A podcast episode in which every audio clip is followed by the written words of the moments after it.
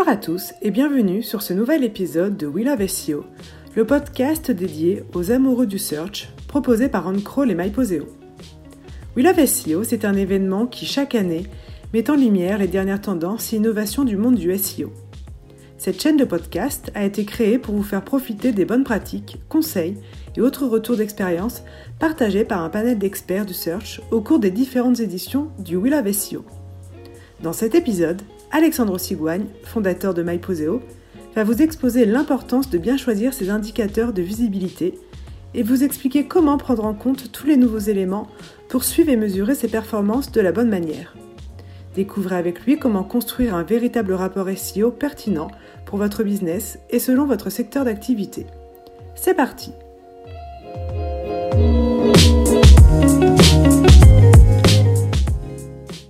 Alors, on va attaquer dans le vif du sujet. Euh, j'aime bien indiquer euh, dans mes présentations le niveau SEO requis. On est sur du 3 étoiles sur 5. Il y a quelques termes techniques, mais globalement, euh, même si vous êtes de niveau intermédiaire, vous, arriverez à suivre cette conférence sans problème.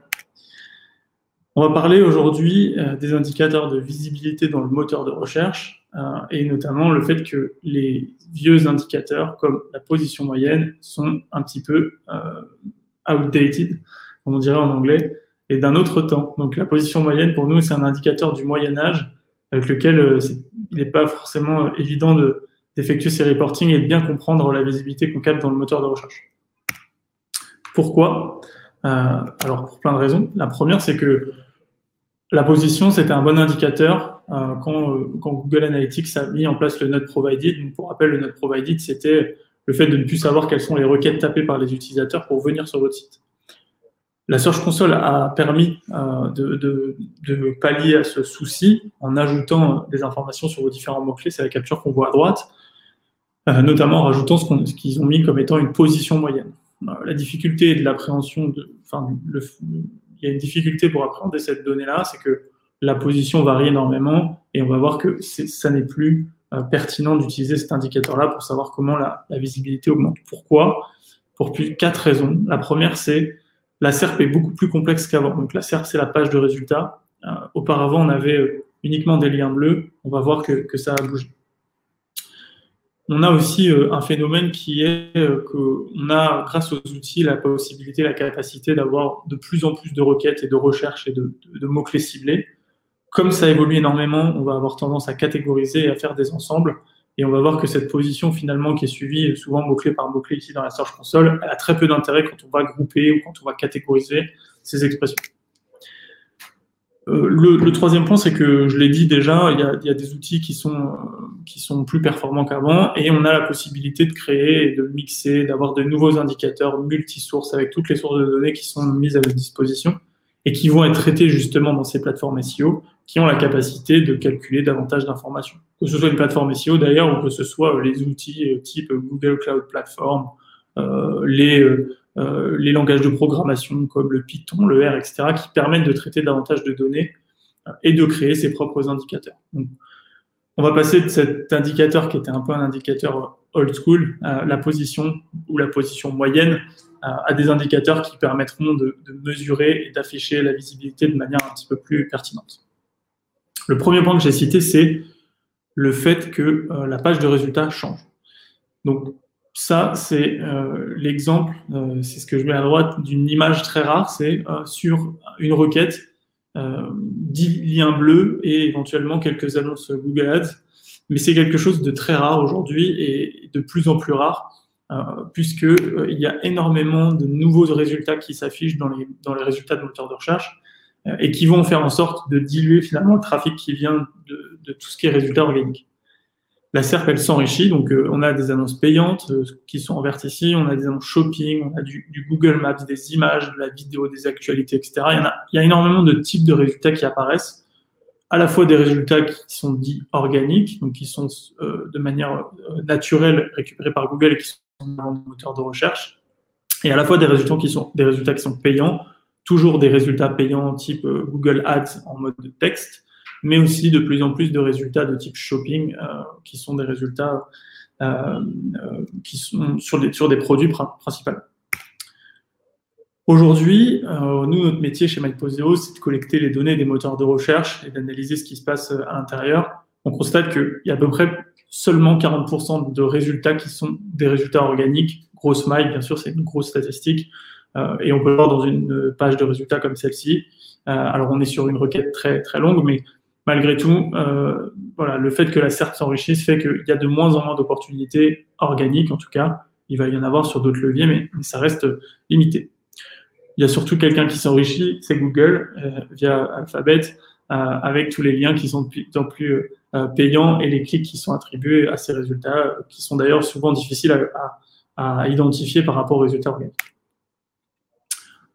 Cette mise à jour des SERP, finalement, représente une nouvelle opportunité, mais surtout des nouvelles menaces pour tout ce qui est à la fois votre trafic, mais surtout le reporting et la façon de concevoir son reporting et sa visibilité dans les moteurs de recherche, parce que la position moyenne, et on va le voir, n'a absolument plus aucun sens, et malgré tout un indicateur qui est beaucoup trop utilisé dans les reporting. on va regarder comment on peut euh, améliorer finalement cet indicateur et transformer cet indicateur pour améliorer le reporting SEO que vous pourrez faire en 2020. Voilà, dans les différentes euh, opportunités ou menaces, ça dépend comme on, comme on peut le voir, euh, on retrouve les résultats que j'ai donnés tout à l'heure, à savoir euh, des résultats type question, des résultats type image, etc. Ils sont là pour enrichir finalement les résultats de Google. C'est des opportunités que vous pouvez saisir en termes de production de contenu. Et on va voir que ça peut être aussi utilisé pour le reporting, euh, mais qu'il faut malgré tout être vigilant en fonction de la taille de ces éléments sur les pages. J'ai parlé du fait qu'il y avait euh, de nombreux résultats finalement complémentaires qui, qui s'affichent à l'intérieur de la page de résultats. Ce qu'il faut bien comprendre, c'est qu'aujourd'hui, sur une requête, par exemple celle-ci, dans un navigateur lambda et sur un écran à peu près de taille moyenne, euh, on se retrouve avec une visibilité qui diminue énormément, en tout cas en affichage direct sur la, la première page de Google. Alors les gens ont l'habitude aujourd'hui de scroller et de descendre un petit peu plus. Je parle même pas de la visibilité sur mobile, puisque là, en fait, on verrait quasiment rien, on verrait juste les résultats euh, Google Shopping. Donc là, c'est un exemple assez, assez criant. C'est, bon, je cherche une lampe de bureau, j'ai des résultats payants shopping, des résultats payants annonce, des images et aucun résultat organique visible au-dessus de la ligne de flottaison. Donc les liens textuels tendance à descendre euh, et on va parler souvent du, en pixels chez nous. C'est la, c'est la dimension et la taille qu'on peut mesurer sur les écrans. La ligne, ce qu'on appelle ligne de flottaison, est souvent à 800-900 pixels. On va voir que ça joue un rôle important dans le reporting, mais surtout qu'il y a beaucoup de résultats qui sont situé en dessous euh, et qu'il va falloir en tenir compte quand on fait son reporting. Donc quand on sait tout ça, euh, il y a des nouveaux types de résultats, euh, ça varie. pourquoi utiliser un vieil indicateur finalement, qui était celui qu'on utilisait quand on, quand on avait des liens qui étaient dits liens bleus textuels, alors que la SERP a évolué? c'est le constat de base qu'on fait. On va voir comment on peut faire pour transformer tout ça un petit exemple au passage euh, de comment on est arrivé là aujourd'hui chez nous. On accompagne de nombreux clients et on a accompagné un, client dans le voyage qui nous a fait ce constat. Ils nous appellent, ils nous disent, bon, j'ai mon trafic qui baisse sur plusieurs pages, d'une catégorie en particulier. Euh, j'ai vérifié deux choses. Le volume de recherche de mes mots-clés n'a pas bougé, c'est le même quasiment tous les mois.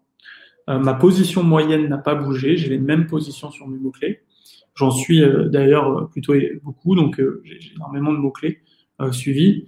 Je, je, ne comprends pas pourquoi mon trafic a baissé, qu'est-ce qui se passe?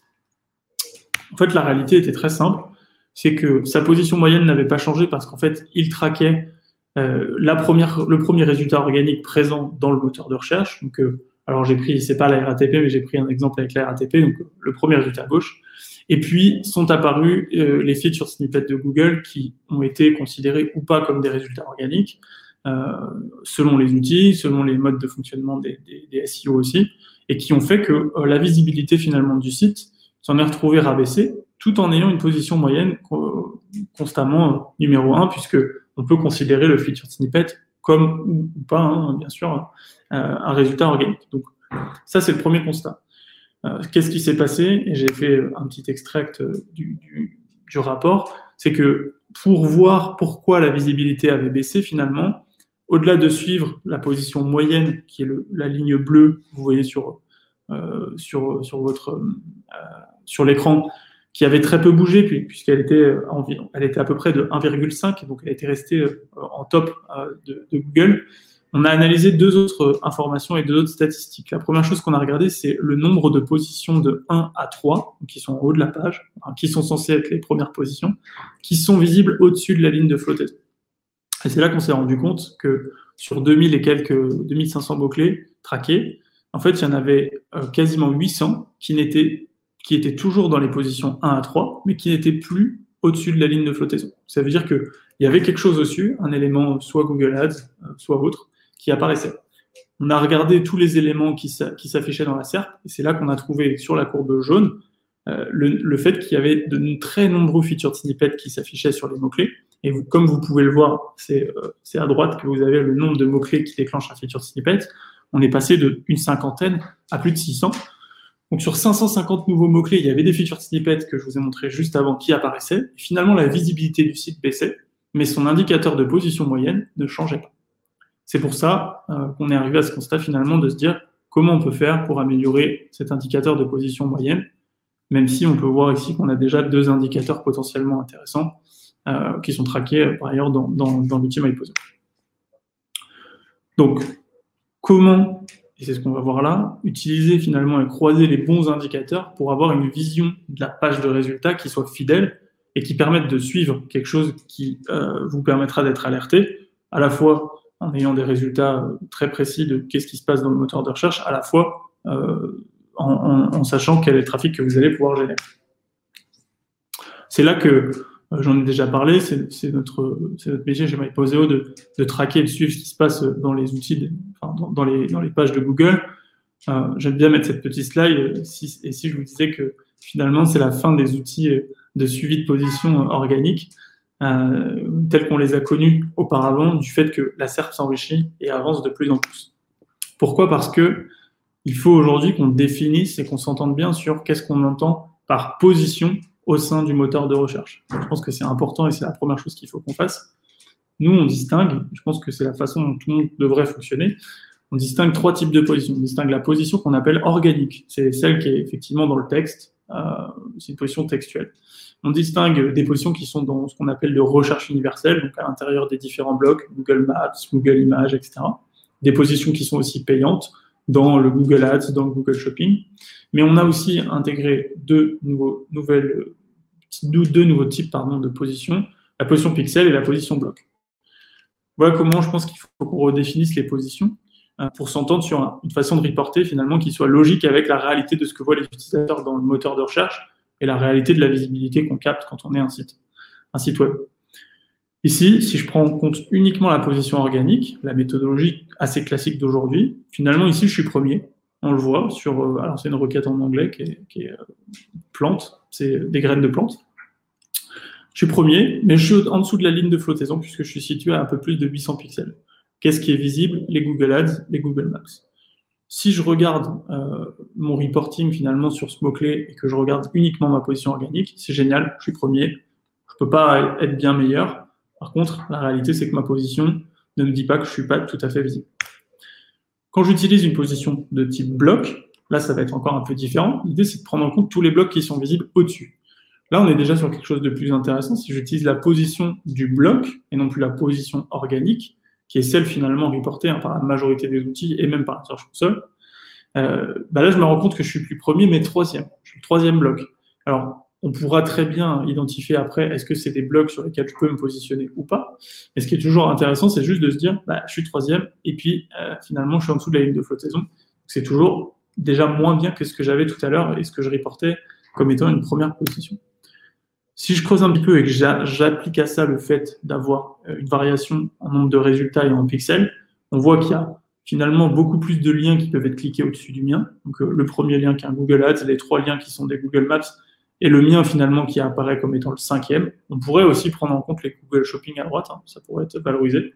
Là, on a, on a simplifié. Et je suis présent à plutôt 890 pixels de hauteur. Et donc ça, c'est ce qu'on appelle la, position pixel euh, chez nous, qui permet de pondérer finalement à la fois votre position organique, à la fois votre position éventuellement bloc, et de savoir, bah, je suis troisième, mais à 890 pixels, finalement, je vais avoir du mal à, à, être vraiment très visible et c'est pour ça que je génère peut-être beaucoup moins de clics. Si demain il y a un résultat Google Maps qui apparaît devant moi ou qui s'en va, par exemple, c'est possible qu'il s'en aille à un moment, je vais remonter en termes de pixels et je vais remonter peut-être en termes de position et c'est là que ce sera intéressant à identifier. Donc le, point ici, c'est de se dire, avant on utilisait une position moyenne parce qu'on avait une page finalement qui était assez normée avec des, positions qui étaient très simples et qui étaient toutes les mêmes. Aujourd'hui, l'idée c'est choisir et définir la façon dont votre position et ensuite, on va voir qu'on va rajouter d'autres indicateurs qui sont aussi très importants quand on fait un reporting global, et notamment le fait euh, de prendre en compte l'importance de la requête. Alors, pourquoi? Parce que euh, aujourd'hui, je suis premier sur un mot-clé à très fort volume, par exemple 200 000 recherches. Je vais générer beaucoup de trafic organique. Quand on euh, prend l'exemple des grèves pour les fleurs, on a une saisonnalité qui est vraiment très importante sur, ce type de mots-clés. Et on a beau avoir une position qui ne change pas dans le temps, il faut faire vraiment très attention à un indicateur qui est le volume mensuel, puisqu'on va vite voir baisser son trafic finalement, dès lors que euh, la demande est moins importante. Donc, pourquoi continuer à utiliser finalement uniquement la position moyenne, euh, qui est, assez peu pertinente et qui n'intègre pas euh, la demande quand on voit que, par exemple, sur, là, sur, cette activité-là, on peut avoir entre décembre 2008 et mars 2020 quasiment le double de volume avec une saisonnalité qui varie énormément. Donc, la position moyenne très bien, le volume de recherche très bien, séparé, ça peut avoir du sens, mais euh, pas forcément tout à fait quand on veut mesurer la réalité de la visibilité qu'on a dans le moteur de recherche et finalement avoir un reporting très précis sur les mots-clés qu'on est en train de suivre. Donc, L'idée, c'est de voir comment est-ce qu'on peut intégrer le volume de recherche, la SERP, finalement la façon dont la page est composée, et la position dans un indicateur qui serait unique. Alors, je vous explique ça en, deux secondes et, pourquoi il, faut le faire. Euh, on prend un exemple ici avec deux requêtes. Donc, je suis premier sur salle de bain. Alors, c'est des volumes de recherche qui, sont, qui ne sont pas réels, hein, mais c'est juste pour, pour, bien schématiser. Je suis premier sur salle de bain, 350 000 recherches par mois, donc très très gros mot-clé et je suis septième sur rénover une salle de bain. Ils sont dans la même catégorie, on va dire euh, rénovation salle de bain. Euh, et finalement, la position moyenne que j'occupe sur ces deux mots-clés, c'est la position 4. Vous, vous allez comprendre où je veux en venir, puisque vous avez bien vu que le volume de recherche est quand même très important et très différent entre ces deux, euh, requêtes différentes. Qu'est-ce qui se passe si j'utilise la position moyenne aujourd'hui?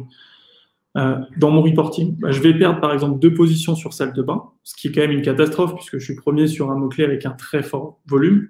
Euh, je vais passer troisième. Et puis je vais gagner deux positions sur rénover une salle de bain et je vais passer cinquième. Ma position moyenne n'a pas changé. Euh, et donc là, en fait, je vais comprendre pourquoi mon trafic varie, progresse ou, régresse. Là, en l'occurrence, il y a de fortes chances pour qu'il régresse, vu que j'ai perdu des positions sur un clé à très fort volume. Donc ça, c'est juste pour vous réexpliquer que euh, le volume de recherche a quand même un gros, un gros intérêt au-delà de la simple position que vous allez, que vous allez cibler. Effectivement, on peut se poser la question de la pertinence de la position moyenne. Euh, ici, j'ai pas bougé, alors qu'en réalité, j'ai un mot-clé qui a pris deux positions, un mot-clé qui en a perdu deux, mais il y en a un qui est quand même beaucoup plus important que l'autre. Donc ça, c'est, je pense, une grosse erreur euh, qui a tendance à, qui, fait qu'il y a beaucoup de gens, beaucoup de nos clients qui disent je comprends pas, j'ai perdu j'ai pas perdu de position, euh, le volume a pas bougé, etc. Il y a plein de choses qui, qui font qu'ils sont obligés de creuser, d'aller voir après en détail chacun des mots clés sur lesquels ils sont positionnés, et ce qui fait qu'ils perdent énormément de temps quand ils font un reporting. Ils ont plus, plusieurs centaines voire plusieurs milliers de mots clés. Le fait de ne pas prendre en compte, d'utiliser par exemple la position moyenne qu'on utilise aussi, hein, qu'on permet de remonter, mais qui n'est pas la plus pertinente sans valoriser le volume, euh, peut, peut, peut, être un problématique. Donc, on va avoir une méthodologie pour la changer et voir ensuite à la fin quels sont les indicateurs finalement qu'il faudrait utiliser à la place de la position moyenne. Alors, c'est une présentation qu'on fait généralement, que j'ai fait plutôt en anglais. Euh, et donc, euh, on va partir en guerre. on va partir en guerre avec un indicateur qu'on a appelé le weighted average rank. Donc, c'est la position moyenne pondérée. Euh, en français. On va, le, parler en français. C'est vachement plus drôle en anglais du coup, mais euh, voilà, on va, voir comment on va pondérer cette position moyenne finalement pour intégrer à l'intérieur différentes choses, et notamment le volume de recherche. Alors, il y a deux types de positions moyennes pondérées. Il y a une position moyenne. Alors là, on va prendre par exemple l'idée, c'est que j'ai créé un corpus de 300 mots-clés qui sont mes mots-clés sur lesquels je cible et j'ai envie de me positionner. J'ai 200 mots-clés sur lesquels je suis déjà positionné, on va dire dans les trois premières pages, et 150 mots-clés sur lesquels je ne suis pas positionné. Il va falloir que je les travaille. Si euh, on veut créer une position moyenne pondérée, on va utiliser que les mots-clés qui sont déjà positionnés. C'est dommage, on va voir parce que euh, on a la possibilité d'intégrer aussi le potentiel du marché dans son reporting. C'est ce qui nous intéresse. Ce qui nous intéresse, c'est de se dire, mon, marché, c'est 350 mots-clés. Je veux suivre ma performance sur ce marché au global. Donc là, nous, on recommande de créer. Il y a deux indicateurs qu'on a créés et qu'on trouve intéressants. Vous pouvez recréer aussi par ailleurs avec les données que vous avez. Hein. Euh, c'est la position moyenne pondérée qui se fait uniquement sur les mots-clés positionnés. Et on a ce qu'on appelle la position moyenne pondérée globale qui va prendre aussi en compte les mots-clés sur lesquels vous n'êtes pas positionné. Je vais vous expliquer tout de suite euh, comment ça, se valorise. Donc, je reprends mon exemple de salle de bain, rénover une salle de bain. Je suis premier, je suis septième. Ma moyenne, c'est 4. Si on fait une position moyenne pondérée, vous avez la formule ici que vous pouvez utiliser euh, et que vous pouvez reproduire par exemple dans un Google Sheet. Dès lors que vous avez votre volume et votre position, vous aurez la possibilité de créer cette position moyenne pondérée qui est finalement la somme euh, du volume de recherche fois la position divisé par le total du volume des recherches. Vous ferez le calcul et vous ferez le test chez vous. Ça vous donne la, position moyenne pondérée. Ici, dans le premier exemple que j'ai donné tout à l'heure, on avait une position moyenne de 4. Si on fait une position moyenne pondérée, on va pondérer finalement le search volume, on va voir que la salle de bain a beaucoup plus d'impact que rénover une salle de bain. Ce qui veut dire que quand on va avoir demain une variation positive ou négative, si j'ai une variation négative sur un mot-clé à fort volume, eh ben, je vais avoir une position moyenne pondérée qui va s'en retrouver énormément impacté. Donc, je passé de 1 à 3 sur deux mots-clés. Hein. Bien sûr, ça, c'est un exemple sur deux expressions pour que vous compreniez bien. Mais euh, on a la possibilité de le faire sur des centaines, voire des dizaines de milliers de mots-clés. Et quand on le fait sur des volumes ou sur des catégories, euh, sur plusieurs, sur un gros volume de mots-clés ou sur plusieurs catégories, ça devient tout de suite intéressant. Donc là, vous avez vu que par rapport à tout à l'heure, où j'avais toujours une moyenne de 4 quand je montais ou que, je descendais, là, j'ai une vraie euh, dévalorisation de ma position moyenne pondérée du fait du search volume et du fait que j'ai un mot-clé qui a perdu du, des positions, euh, pardon, du fait que j'ai un mot-clé avec un gros search volume qui a perdu des positions. Vous avez compris que bien sûr, ça, ça permettra ensuite de dire, ah bah, je vais aller regarder de manière très précise dans une catégorie euh, où est-ce que j'ai perdu des positions et tout de suite de se battre sur, en défensif finalement sur les mots-clés qui ont le plus de valeur pour vous du fait de, leur volume. Donc voilà, là l'idée c'est on a fait ce qu'on a appelé la position moyenne pondérée qui se fait uniquement sur les mots-clés qui sont déjà positionnés. Je reviens en arrière, j'ai deux mots-clés, ils sont positionnés. Tout ça ne tient pas, ne prend pas en compte le potentiel de visibilité du marché qui pourrait y avoir dans cette catégorie salle de bain et que je ne couvre pas. C'est ce qui s'appelle le volume non couvert. Euh, je trouve ça intéressant de se dire j'ai plusieurs requêtes euh, sur lesquelles il y a un volume intéressant, mais sur lesquelles je ne suis pas positionné. Est-ce que je ne pourrais pas intégrer ça dans ma position moyenne finalement et de le pondérer? Je reprends l'exemple et je l'explique. Donc j'ai ciblé 350 mots-clés. Le volume de ces 350 mots-clés, c'est 1,4 million de recherches par mois. Il y a deux façons de présenter les données. Il y a en fonction du nombre de mots-clés. C'est ce que j'ai fait au départ. je vous ai expliqué qu'il y avait 200 mots-clés positionnés, 150 non positionnés. Mais je ne vous ai pas donné les volumes de recherche de ces différents mots-clés. J'ai 200 mots-clés positionnés qui représentent 200 000 euh, de volume. Et j'ai 150 mots-clés sur lesquels je ne suis pas positionné, mais que je cible, qui représentent 1,2 million. Pour moi, c'est hyper intéressant, hyper important de bien présenter les données de se dire, ça, c'est mon nombre de mots-clés, mais à droite, j'ai aussi le volume des recherches. Et donc là, on voit, l'échelle n'est pas exactement la bonne, mais c'est pour qu'on puisse lire, 1,2 million de recherches sur mes mots-clés non positionnés. C'est très intéressant. Et c'est là que ma visibilité, finalement, devrait être pondérée aussi. Et c'est pour ça qu'on a créé un indicateur de position moyenne pondérée globale. Pour comprendre la position moyenne pondérée globale, je pense que c'est intéressant de, de rajouter du coup un mot-clé qui n'est pas positionné. Je ne suis pas positionné dans les trois premières pages. Par contre, il y a un très fort volume, donc euh, j'ai mis salle de bain moderne, 150 000 de recherche. On voit que le total finalement du marché, c'est 500 000. Et on voit que là, ma position moyenne pondérée globale, finalement, elle est très basse, puisque je suis à 11,08. Si demain j'arrive à être positionné sur salle de bain moderne, ben, je vais finalement avoir une position, position moyenne pondérée qui va augmenter de manière importante. Et ça, ça me permet d'avoir euh, deux indicateurs. Un qui permet de vérifier que là où je suis bien positionné, ça continue d'être bien positionné. Et un deuxième indicateur qui me permet de voir la taille de mon marché et finalement le potentiel de mon marché. Et est-ce que je gagne des parts de marché euh, et de la visibilité grâce à mes positions et au volume de recherche. On peut aussi utiliser euh, finalement cet indicateur de euh, position moyenne pondérée et le transformer. On a créé nous un indicateur qui s'appelle aussi le pair franc, qui permet d'avoir un indicateur sur une base 100. Souvent, c'est plus facile de parler à sa direction ou à ses clients quand on utilise un indicateur ou une notation. J'ai 100, ça veut dire que j'ai 100 sur 100, ça veut dire que j'ai de très bonnes notes. J'ai 1, ça veut dire que je suis, je suis très mauvais. On peut aussi le renverser, on peut le mettre à l'envers. 1, euh, c'est très bien et 100, c'est très mauvais. Euh, mais on voit que souvent, euh, alors ça, ça permet d'éviter les confusions parce que la position moyenne pondérée, c'est pas très facile à comprendre ou pas, pas facile à, à, expliquer non plus. Donc, si vous dites à votre client, on vous a donné un indicateur de visibilité globale, mon interne à votre, à votre manager, je vous donne un indicateur. Si je suis euh, à 80, à 100, c'est qu'on est au maximum de la visibilité qu'on peut capter. Si on est à 50, c'est qu'on est au milieu. Euh, et ça, ça permet de voir évoluer. L'autre raison pour laquelle on peut mettre aussi sur une base 100 cet indicateur, c'est pour l'exporter et pouvoir le visualiser dans, des outils type Google Data Studio. Google Data Studio, il est plutôt construit pour des données euh, Google Analytics, donc qui considère que 0, c'est pas bien parce que vous n'avez pas de trafic, et 100, c'est bien parce que vous avez beaucoup de trafic. Euh, donc le fait d'avoir aussi un indicateur qui, est sur une base 100 et qui, progresse euh, va permettre d'avoir des valeurs euh, plus simples à l'intérieur de Data Studio.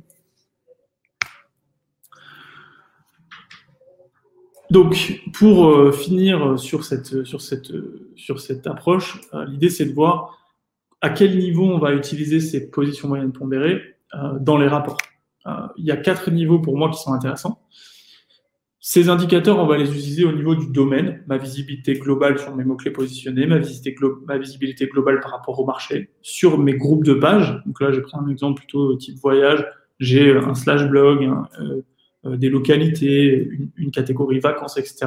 Je vais pouvoir créer des groupes de pages que je vais réunir. Je peux avoir mes pages blog, mes pages produits, mes pages de présentation de services, etc. Et je vais mesurer la visibilité de ces différentes pages grâce à mes mots-clés, ma position et au search volume des, euh, des pages euh, particulières. Donc là, j'ai mis page au pluriel, mais ça peut être une page en particulier que vous allez traquer, sur laquelle vous allez suivre 1, 2, 3, 5, 10 mots-clés différents. Et puis des groupes de mots-clés qui sont des univers qui peuvent être transverses avec plusieurs types de pages. Voilà, donc ça, c'est des calculs que vous pouvez faire à ces différents niveaux pour avoir les positions moyennes fondées.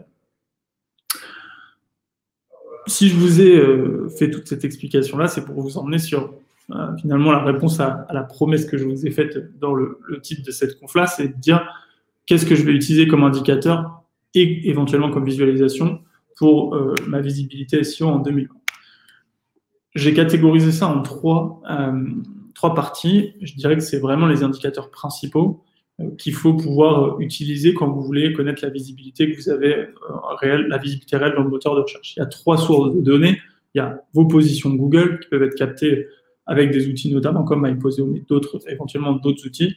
Il y a euh, ce que j'appelle visibilité, qui sont des données de la Search Console qui, malgré tout, ont, un intérêt, notamment au niveau des impressions et des clics. Et puis, il y a les données de trafic, d'audience et de conversion, euh, que je pourrais appeler plutôt audience et conversion, qui viennent de Google Analytics. Donc, sur les positions Google, euh, pour moi, il y a cinq indicateurs intéressants. C'est le nombre de mots-clés que vous suivez, bien sûr, ce qui peut varier, ce, ce nombre-là. On va voir après une ou deux visualisations le volume de recherche total de vos mots-clés, ça c'est intéressant, le taux de présence que vous avez dans les trois premières pages de résultats, là où vous allez générer du trafic, la position moyenne pondérée globale que vous avez, et puis est-ce que vous avez ces positions à 1-3 au-dessus de la ligne de flottaison?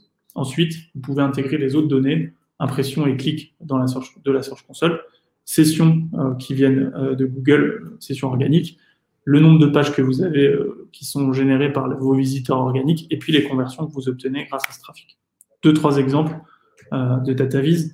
Donc voilà, par exemple, ici, j'ai des mots-clés qui sont suivis sur quatre catégories. Ça n'a pas évolué, mais ça pourrait évoluer. C'est très important de savoir le périmètre euh, qu'on va suivre en termes de visibilité. C'est pour ça que les outils type euh, SIMrush, Ahref sont très intéressants quand on veut avoir une donnée macro, mais la taille des bases de données change de manière régulière. Tandis que quand on fait un suivi sur ces mots-clés de manière très précise, ben, on va savoir combien de mots-clés on suit euh, et quel est le périmètre qu'on est en train de cibler dans le reporting.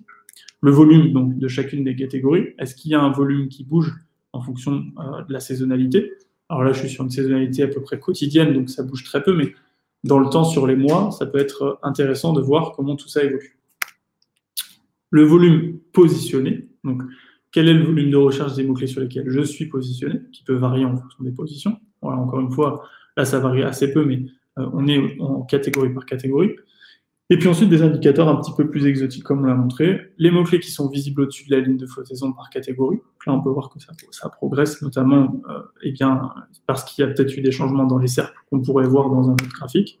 Les mots-clés qui sont au-dessus de la ligne de flottaison, finalement, et qui sont dans la position 1 à 3, pareil, qui progressent euh, et qui montrent que le site, euh, dans ces catégories-là, a plus de visibilité. Voilà. Ensuite, la PMP, donc la position moyenne globale, pondérée globale, qui permet contrairement à la position moyenne, qui varie très peu, euh, d'avoir une, véritable visibilité du gain ou de la perte de visibilité que j'ai, euh, et donc de la réalité du trafic que je vais euh, avoir derrière.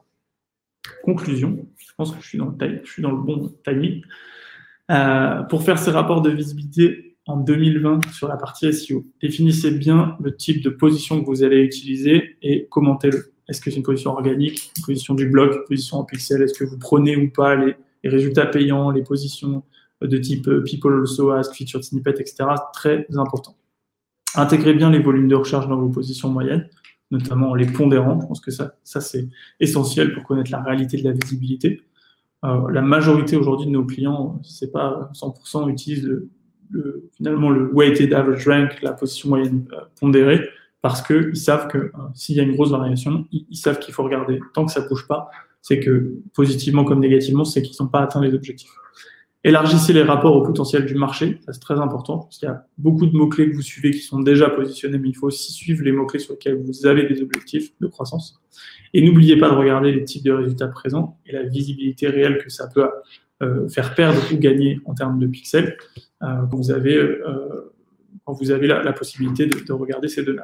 Et ensuite, intégrer bien sûr tout ça dans un rapport simple et, simple et accessible pour, euh, dans un data studio ou au sein d'un outil de, BI pour pouvoir visualiser tout ça. Voilà, je, euh, je vais vous laisser poser toutes vos questions auxquelles je répondrai avec grand plaisir. À la suite de sa présentation, Alexandre Sigouagne nous a rejoint en direct pour répondre aux questions des participants du of SEO Virtual Summit 2020. Si vous aussi, vous vous demandez quels sont les meilleurs outils pour effectuer des rapports SEO efficaces, restez avec nous pour cette session de questions-réponses. Euh, merci pour tous vos commentaires et vos questions euh, dans le chat. Euh, on va essayer de couvrir tous les sujets et on va débuter tout de suite avec la première question. donc Alexandre, comment se fait-il que parfois je n'ai que des résultats organiques et zéro résultat AdWords? Une requête rare? Alors, je crois qu'il y a déjà eu quelques petits éléments de réponse dans le chat. Euh, il y a pas mal de choses qui font que qu'on peut avoir uniquement des résultats organiques. Euh, la première, c'est on a un adblock et on et on n'a pas fait trop attention et effectivement les adblockers, bah, ils bloquent aussi les, Google Ads et certains types de résultats, donc il faut faire attention à ça. Principalement, c'est sur des requêtes qui sont aussi plutôt euh, longues, avec des volumes de recherche assez faibles. Google va pas afficher des images ou des PAA sur ces choses-là. Euh, donc euh, voilà, souvent c'est plutôt ce genre de choses. Après, ça peut être un effet de localisation et sur un business très particulier, euh, une, niche dans un tout petit business et une localité qui n'aurait pas été adressée par des campagnes Google Ads, mais ça reste encore très rare. Malgré tout, il y en a. Il y a aussi des, il y a aussi des, requêtes encore où il y a uniquement des résultats organiques. Ça existe encore, c'est très rare, mais il y en a. Très bien. Euh, autre question. La position pixel est intéressante, mais comment est fixée la hauteur de la ligne de flottaison? 800 euh, pixels, est-ce que c'est arbitraire? Et est-ce que ça s'adapte, au mobile pardon? Alors, euh, j'ai parlé de 800 pixels parce que c'est un peu la valeur référence qu'on utilise systématiquement. C'est une moyenne qui a été sortie de statistiques d'études sur la taille moyenne des écrans. Alors, bien sûr, toujours, tout le monde a aujourd'hui quasiment un écran beaucoup plus grand que ça. Maintenant, ça reste une moyenne avec toutes les tailles. Euh, donc sur le desktop, on parle de 800 pixels chez nous, chez MyPoseo, mais euh, ça peut être un tout petit peu plus élevé, mais c'est là que nous, on fixe la ligne de flottaison en desktop. Effectivement, sur le mobile, on est plutôt près proche des 600 pixels. Euh, et donc l'indicateur qu'on a chez nous, en tout cas, il est personnalisé, c'est-à-dire que sur le desktop ou sur le mobile, on n'a pas la même ligne de flottaison, et donc on n'a pas les mêmes indicateurs de visibilité. Donc là, le, ça j'en ai pas parlé dans la conférence, mais c'est vrai qu'on peut distinguer le le moteur mobile et le moteur desktop et avoir des indicateurs qui sont personnalisés en fonction de ça. Et notamment, notamment la position moyenne pondérée par pixel, elle est différente entre le desktop et mobile et on peut le comparer. En tout cas, je, recommande de le comparer puisque euh, quand on est sur du business local ou, ou qu'il y a euh, des Google Ads sur mobile, on est encore beaucoup plus bas en, termes de ligne de flottaison. Euh, et donc, euh, on a une visibilité qui est encore euh, bien plus faible. Merci Alexandre. Euh, autre question, euh, des outils à recommander pour faire des rapports SEO à part euh, Google Search Console? Alors oui, effectivement, à la fin, je parlais des outils de BI, donc le plus connu et le plus facile à utiliser, entre guillemets, en tout cas le plus accessible parce qu'il est gratuit, c'est Google Data Studio, qui permet de faire beaucoup de choses avec des connecteurs avec à peu près tous les outils SEO du marché aujourd'hui.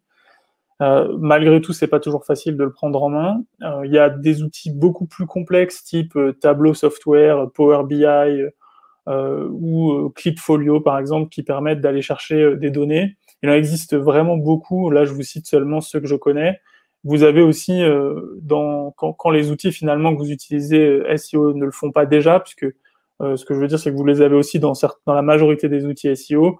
Dans MyPoseo, c'est le cas. On a un, système de dashboarding qui est vraiment dédié à nos data, qui sont des données croisées, Search Console Analytics, etc. Dans euh, OnCrawl, par exemple, vous avez des données qui sont un peu plus focus technique, mais qui vont croiser aussi des données euh, Search Console Analytics. Donc, voilà, tous les outils ont un peu euh, aussi leur système de dashboarding. Il faut regarder quand vous choisissez finalement vos solutions SEO, est-ce que ça l'intègre ou pas. Et sinon, voilà, Data Studio reste quand même un des leaders sur le marché. Comment tu prends en compte le fait d'avoir plusieurs pages de positionner sur un mot-clé dans ton indicateur? Alors ça, j'ai vu le petit malin qui a posé la question. euh, alors, j'ai pas voulu rentrer dans ce, système-là parce que ça complexifie énormément les indicateurs.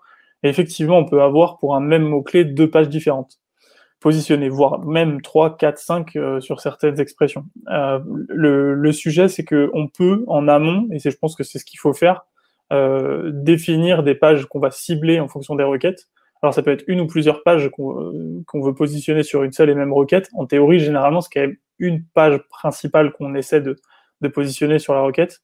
Euh, donc on peut intégrer en amont cette histoire d'URL cible et avoir ensuite deux indicateurs. On a la position moyenne pondérée de mes URL que j'ai ciblées et la position moyenne pondérée des URL qui sont aussi positionnées mais que je n'ai pas forcément ciblées.